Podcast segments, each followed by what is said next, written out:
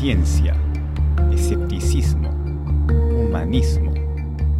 Esto es La Manzana Escéptica.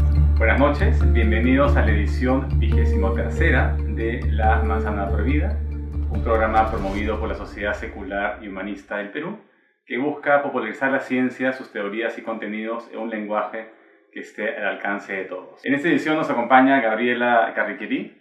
Ella es licenciada en Biología por la Universidad Cayetano Heredia, eh, médico cirujano por la Universidad San Martín de Porres. Además tiene una maestría en Control de Enfermedades Infecciosas y Tropicales por la Universidad Peruana Cayetano Heredia. Actualmente se desempeña como investigadora asociada en el Instituto de Medicina Tropical Alexander von Humboldt y es autora de diversas publicaciones sobre HIV-Sida. Eh, justo vamos a hablar sobre este tema, ¿no? Hay muchos eh, prejuicios y mitos en torno al virus del SIDA y justo hemos traído un experto, esta vez a la manzana, para hablar sobre estos temas. Buenas noches, eh, Gabriela, ¿cómo estás? Bienvenida al programa. Buenas noches, Víctor. Gracias por invitarme. No sé si podemos comenzar a definir qué cosa es el SIDA y el HIV, ¿no? La gente suele usar las palabras indistintamente, VIH y SIDA. Claro. Entonces, mira, te cuento, el, VIH es un virus. De hecho, son acrónimos que significan virus de inmunodeficiencia humana. Ya. Lo que hace este virus es que entra en nuestro organismo y va a atacar a nuestros glóbulos blancos, que son las defensas del organismo. Específicamente ataca a unas células que son las, los linfocitos T, CD4. Ya. Como va a atacar a mis defensas, va a empezar a, disminuir mis defensas, yo eventualmente me voy a, no voy a tener cómo defenderme de, infecciones u otras enfermedades, me voy a empezar a, enfermar. El SIDA también es un acrónimo, es, viene de síndrome de inmunodeficiencia adquirida. Síndrome viene a ser un conjunto de signos y síntomas. O sea, no es una sola enfermedad, sino son muchas manifestaciones distintas. Inmunodeficiencia, por la misma palabra, te dice que ya las defensas están bajas, el sistema inmune está deteriorado, y adquirida significa que uno no nace con esto, sino que lo va a adquirir, ¿no? Alguna, algún elemento externo. Y eh, vendría a ser el SIDA como una etapa final, digamos, de la infección del virus por VIH. Es importante también resaltar que el SIDA no te mata. Lo que te va, o sea, el SIDA per se no va a matar, sino lo que mata es las enfermedades que se producen por esta disminución de mi sistema inmune. Ataca el sistema de defensa del cuerpo y entonces el cuerpo queda eh, vulnerable a cualquier otro ataque, ¿no? Exacto. Entonces uno no puede predecir por, eh, o sea, eh, por qué moriría la gente que tiene, que tiene SIDA, ¿no? No, de hecho lo que generalmente se, se habla es de estas enfermedades oportunísticas, o sea, son enfermedades que normalmente, infecciones que una persona con las defensas normales, como tú y yo en ese momento, no, no nos darían. Pero a una persona que tiene las defensas bajas van a aparecer ese tipo de, de infecciones, ¿no? Que pueden ser desde tuberculosis hasta una simple neumonía que sí los puede llevar a la muerte.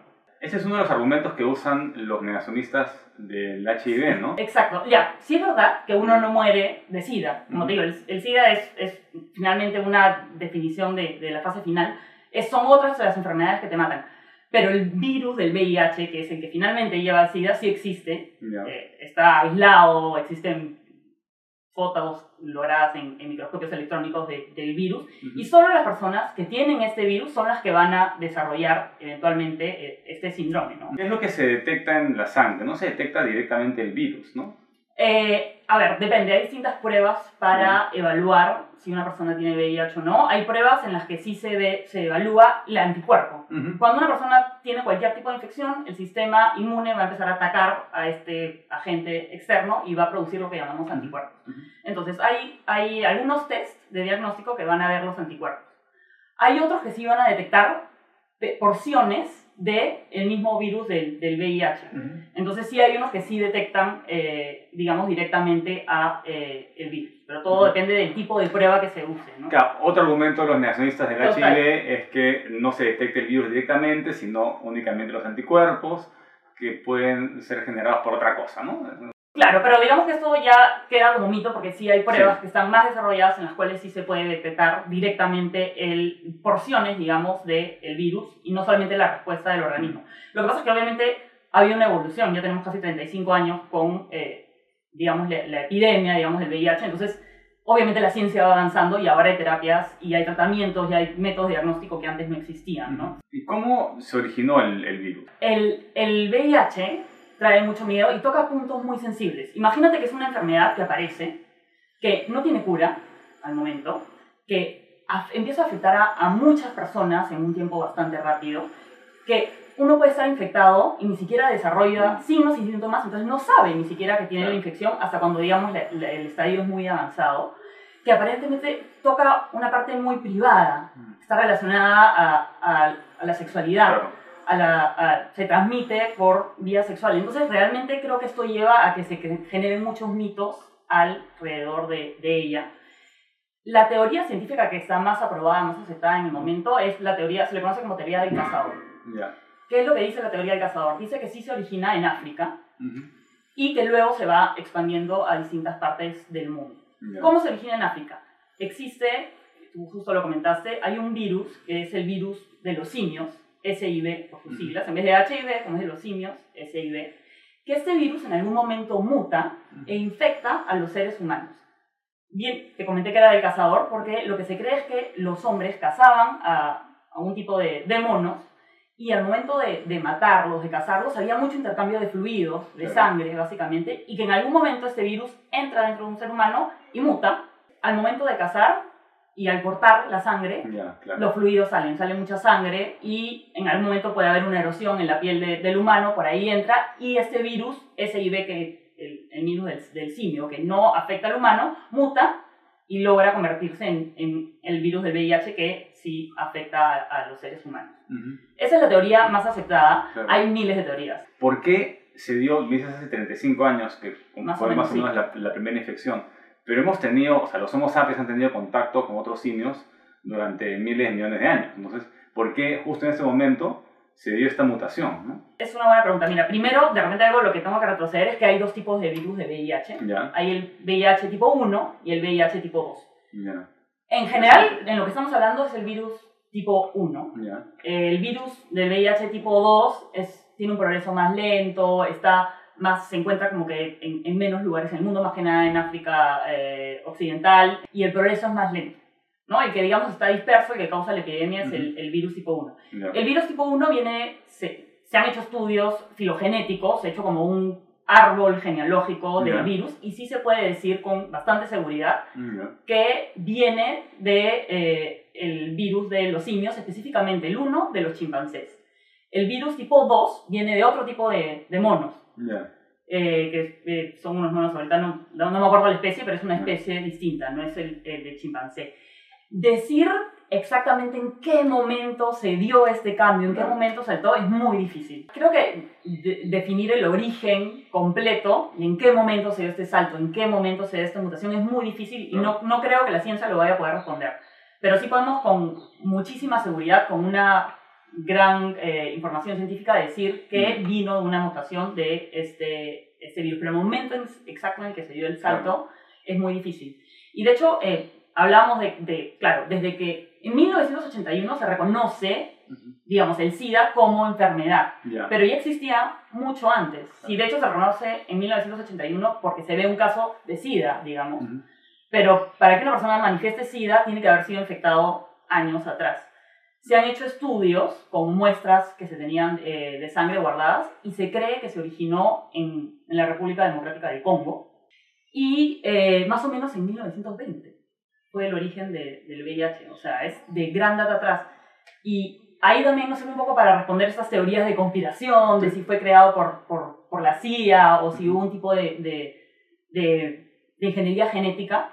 Mira, por ejemplo, en 1953 es que Watson y Crick publican eh, que el ADN tiene claro. la estructura eh, helicoidal, ¿no? Una doble cadena. Entonces, hablar de que en 1920 ya, había, ya se había podido hacer estos cambios genéticos, en verdad es dificilísimo. Si, o sea, estábamos en pininos en Claro, 1953. no habíamos ni siquiera descubierto la molécula de- del. ADN y no habíamos, no, o sea, ni hablar, hablar de ingeniería genética en los años 20. ¿no? Exacto, entonces todo un poco desbarata esta idea de que fue eh, un, un tema de, de- de manejo genético, digamos.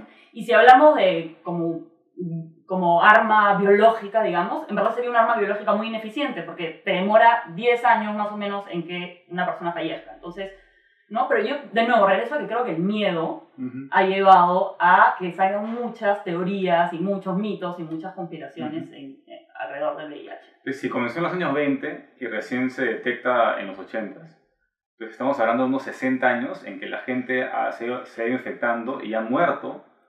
Exacto, no se sabía, no se podía diagnosticar. También hay, hay muchos factores que afectan a, a- a un virus, ¿no? Probablemente ha estado más confinado a una zona, pero en el momento en que empieza la globalización, la gente empieza a viajar, empieza el tráfico sexual, esta propagación se empieza a dar más fuerte, ¿no? Todos son, son muchos factores que hay que tomar en cuenta. Como te digo, no sé si podamos llegar a la respuesta Sí. exacta del, del origen, pero ya hay varios puntos que sí se tienen claros. Primero, eh, ¿qué es un virus? ¿no? Eh, en términos así, eh, muy básicos, o sea, qué es un virus y cómo, cómo actúa, ¿no? Eh, y específicamente cómo se transmite el virus del SIDA. Ok. El, los virus, hay, hay muchos tipos de virus, de hecho Ujú. están eh, en, prácticamente en, en todas partes en, en el mundo, de hecho hay Ujú. virus que pueden infectar a plantas, hay virus que pueden infectar a bacterias, Ujú.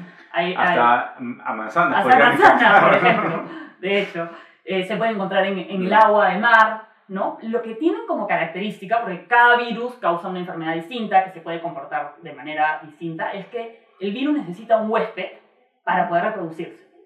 Un virus puede estar en el ambiente, pero si no entra a otro organismo vivo no se puede reproducir. Ujú. Entonces el virus, de, por ejemplo, el del VIH, digamos, está eh, en, en el exterior no se puede reproducir, por eso tiene que entrar, Mm, de cierta manera, parasitar, digamos, a, en este caso, una célula para poder eh, reproducirse, ¿no? Entonces eso es un es ADN o ARN dentro de un paquete, Totalmente. de una membrana Sí, que encaja con la membrana de la célula, inserta este programa y esclaviza la célula para que produzca más virus. exactamente. O sea, un virus puede estar formado de ADN o ARN, o sea, material genético tiene.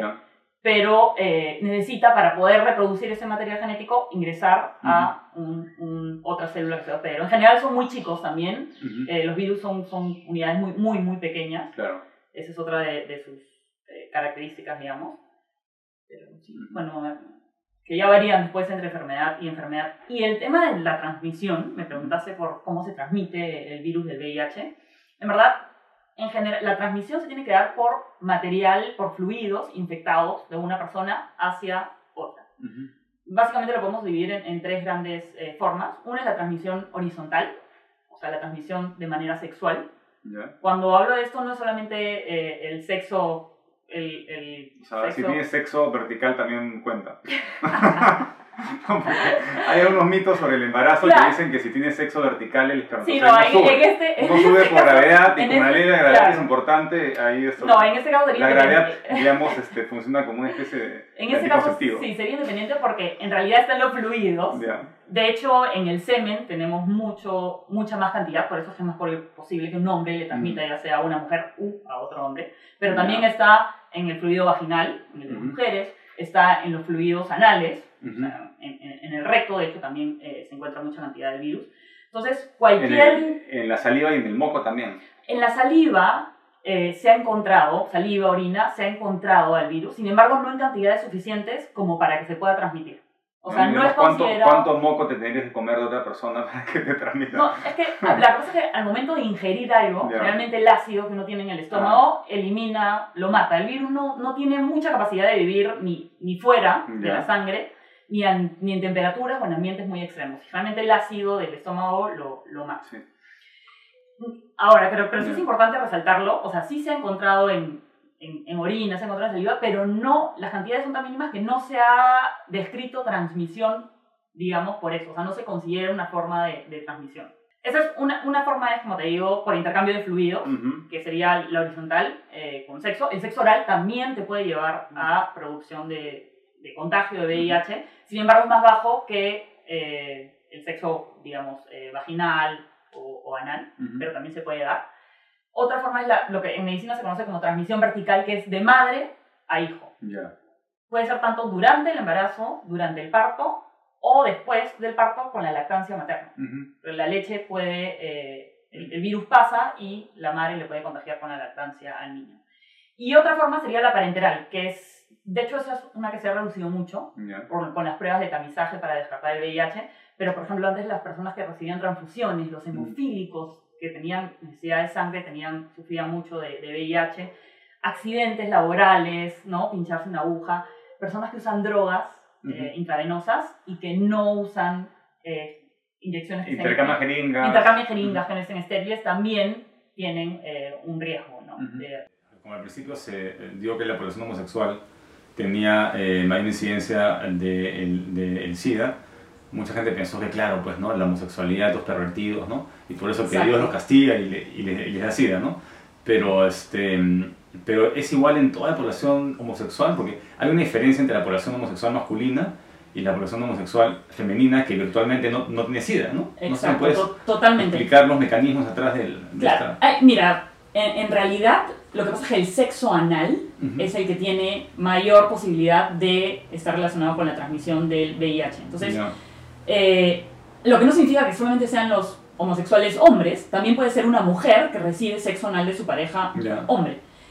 El fluido de la mujer, el fluido vaginal, tiene mucho menos cantidad, menos concentración del virus. Entonces es más difícil la transmisión. Entonces el, el, la transmisión por dos mujeres eh, teniendo relaciones sexuales se ha descrito, pero es muy, muy bajo. A, a, comparación del sexo heterosexual, homosexual o el bisexual. ¿no? El tema con, el, con, con, con los homosexuales es, es, muy interesante en realidad. De hecho, en 1981, cuando se describen los primeros casos, de hecho en ese momento no se describen como, como SIDA. El nombre SIDA viene varios años después y de hecho la, o sea, saber que el SIDA se produce por el VIH es casi tres años después de eso. La primera, los primeros casos que se describen son en Estados Unidos, en hombres gays, homosexuales, en California y Nueva York. Y eh, son los primeros que se, se, describen, digamos, y la, el CDC, que es el Centro de, de Control de Infecciones de Estados Unidos, los proclama y la medicina reconoce a esta infección, digamos, como enfermedad.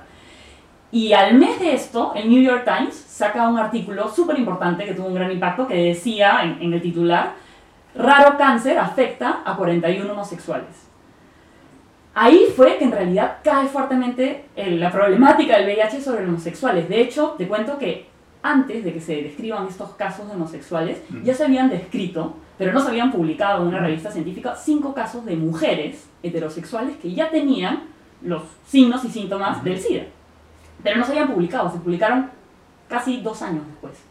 La historia hubiese sido súper distinta si esta publicación de mujeres salía antes que este titular de los gays. Y como hablamos hace un rato, estamos hablando de una infección de 1920. Te mencioné que por, por estudios filogenéticos se sabe que inicia en África. Y en África, por ejemplo, la, la, eh, la epidemia del VIH es más que nada heterosexual. Es de transmisión heterosexual. Y si tú revisas la epidemiología del VIH, varía según zonas geográficas. Por ejemplo, en Ucrania es más que nada por personas que usan drogas endovenosas en Estados Unidos empezó, digamos, a, hacerse más conocida por población eh, gay, pero no es que sea una enfermedad de gays. Cualquier persona es, es, es, interesante porque el VIH no discrimina. Somos los seres humanos los que discriminamos. Y el VIH cualquiera podría eh, tener VIH, ¿no? Bueno, estamos cerrando esta primera parte del programa eh, con Gabriela, y es experta en VIH.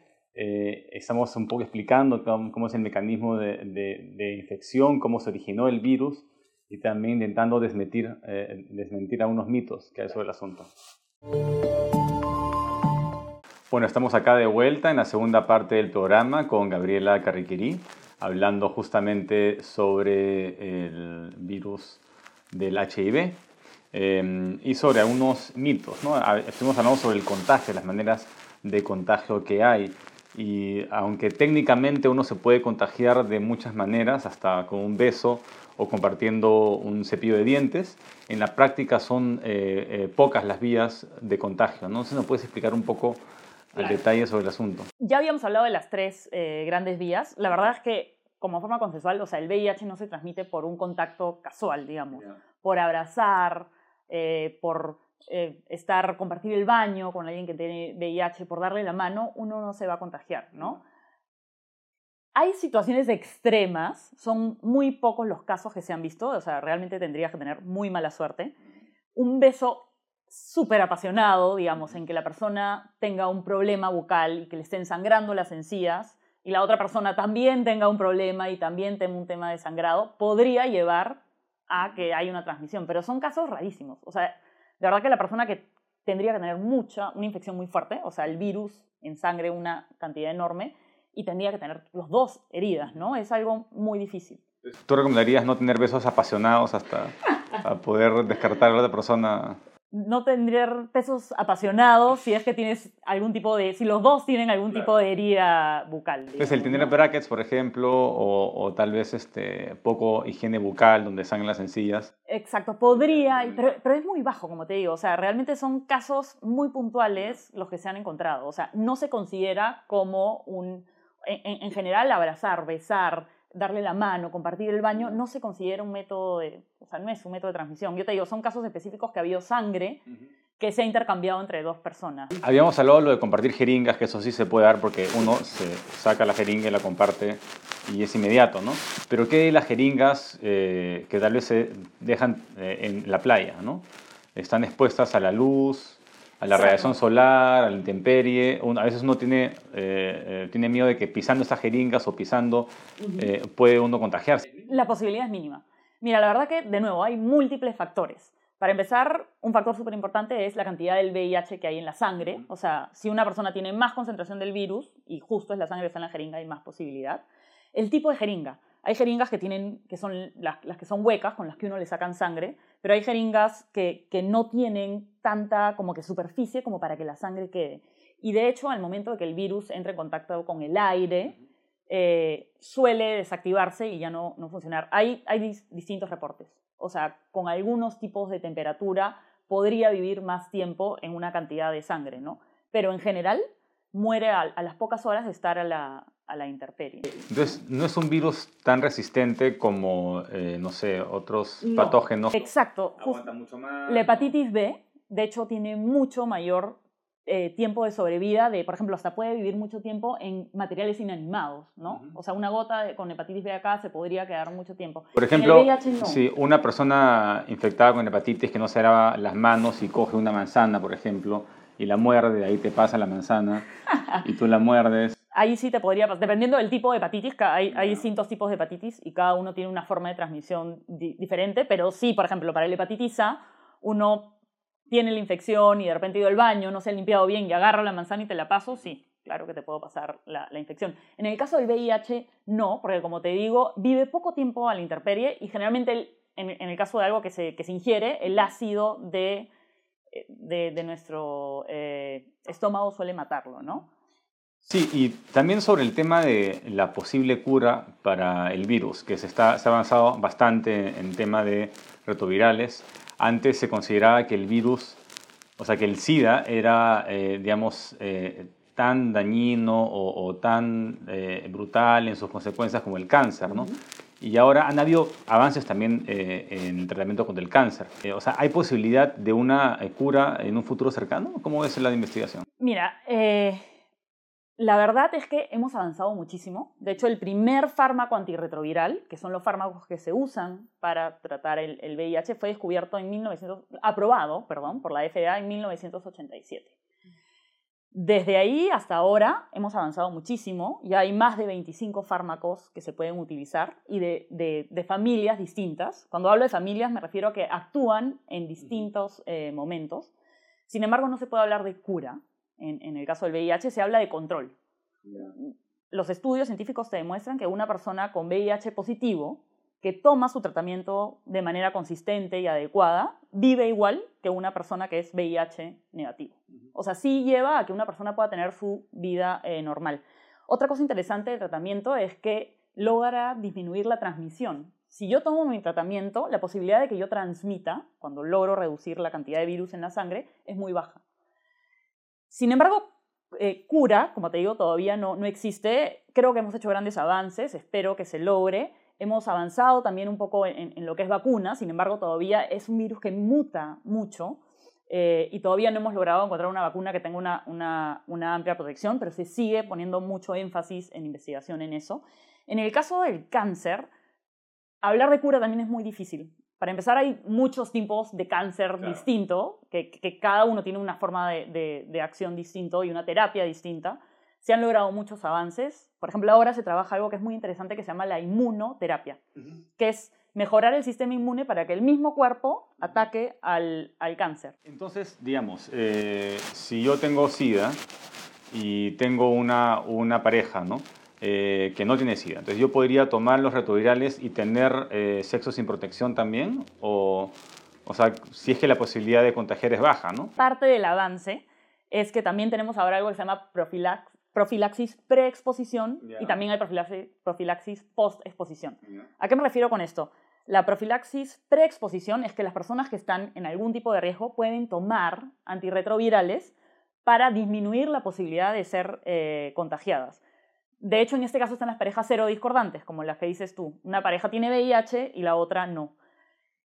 Es importante que la persona tenga, o sea, para no transmitirlo, la cantidad del virus, como te decía, tiene que ser muy baja, pero igual se recomienda usar condón. O sea, la idea no es no utilizar el condón, es importante también utilizar el condón, pero si yo tengo una pareja que toma su tratamiento, tiene la carga viral muy baja, utiliza condón y la otra persona está tomando también antirretrovirales de profilaxis, las posibilidades son, son mínimas en realidad de contagio.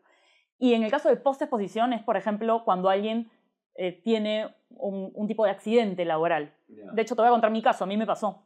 Yo en, en, una cirugía de una mujer que entraba por emergencia, a la cual no se le pudo hacer la prueba de VIH, se le hizo, pero el resultado salió después hubo un accidente y tuve, eh, me, me, pinché, digamos, con, con una jeringa. Y tuve que tomar tratamiento antirretroviral para bajar la posibilidad de que yo me hubiese podido contagiar del virus del VIH.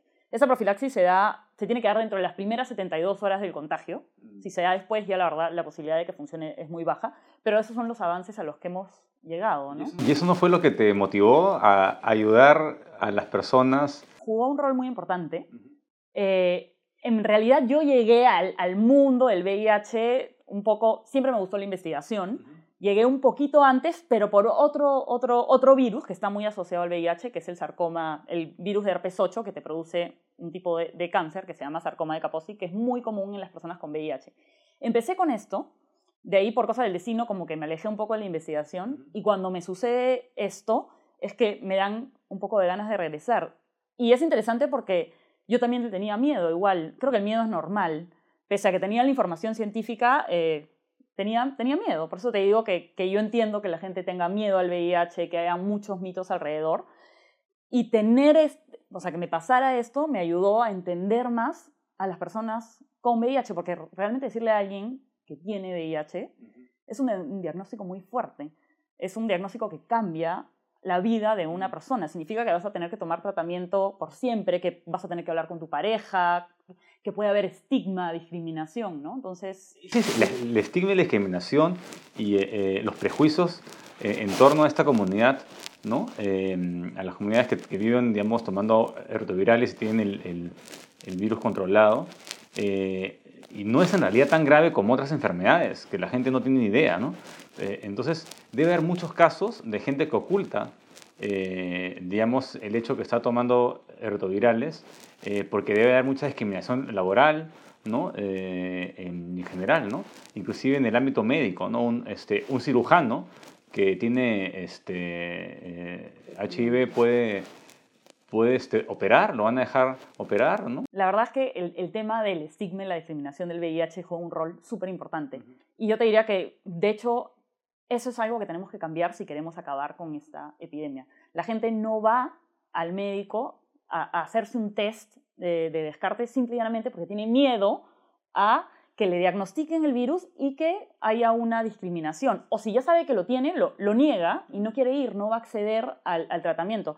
Y sí, de hecho, estamos cambiando, pero hay mucha discriminación también y ha habido mucha discriminación desde la parte eh, médica hacia eh, los pacientes con el virus del VIH. Porque claro, si yo vengo para que me operen de cualquier cosa y tengo SIDA, no lo voy a decir, porque hay por ahí que el médico no me quiere operar.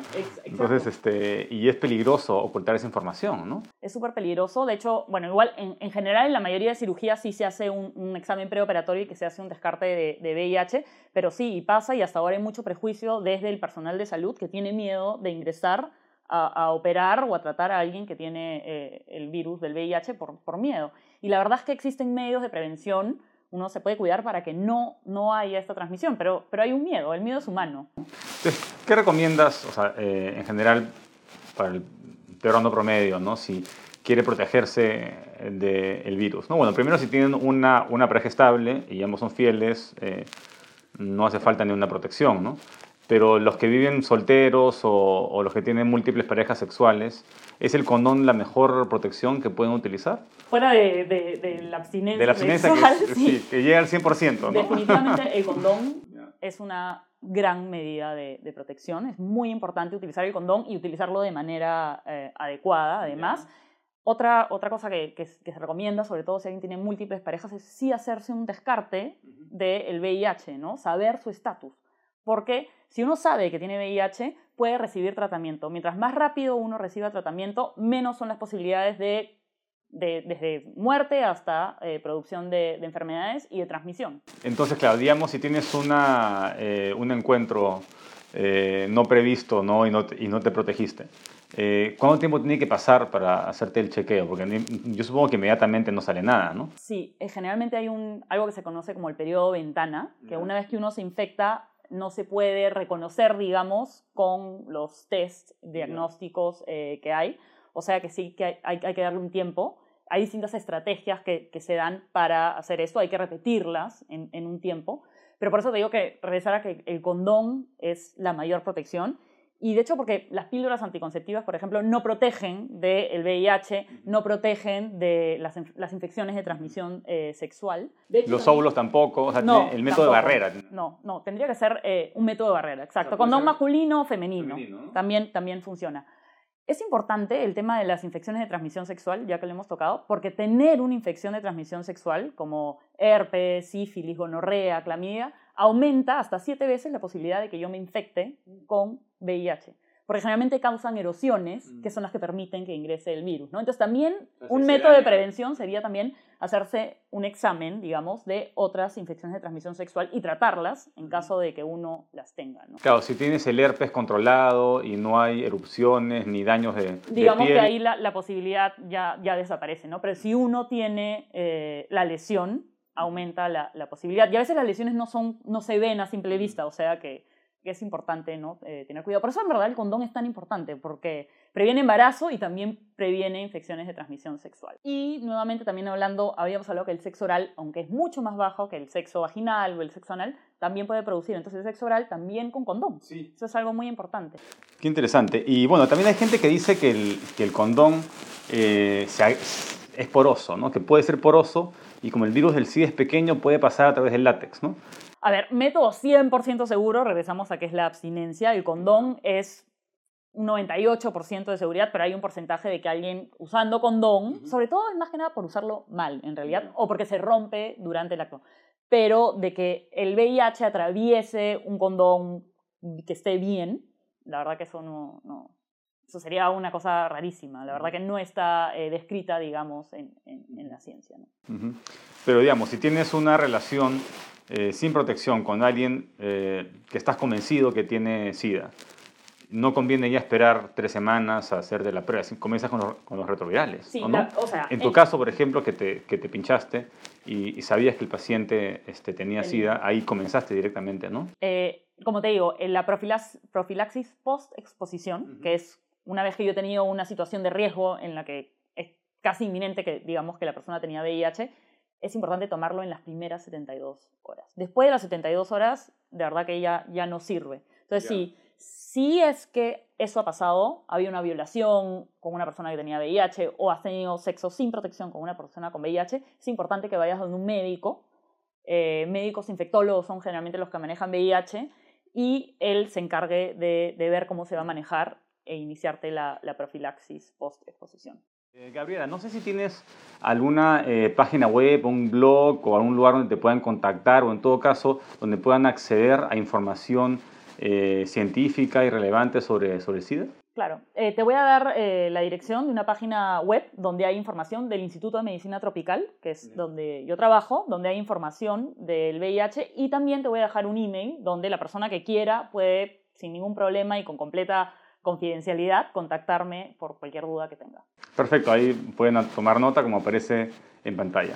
Muy bien, muy interesante. Estamos ya cerrando el programa con Gabriela uh, Carriquirí. Ella es experta en eh, VIH y estamos hablando sobre el mecanismo de infección, sobre eh, los retrovirales, sobre los mitos en torno eh, al SIDA.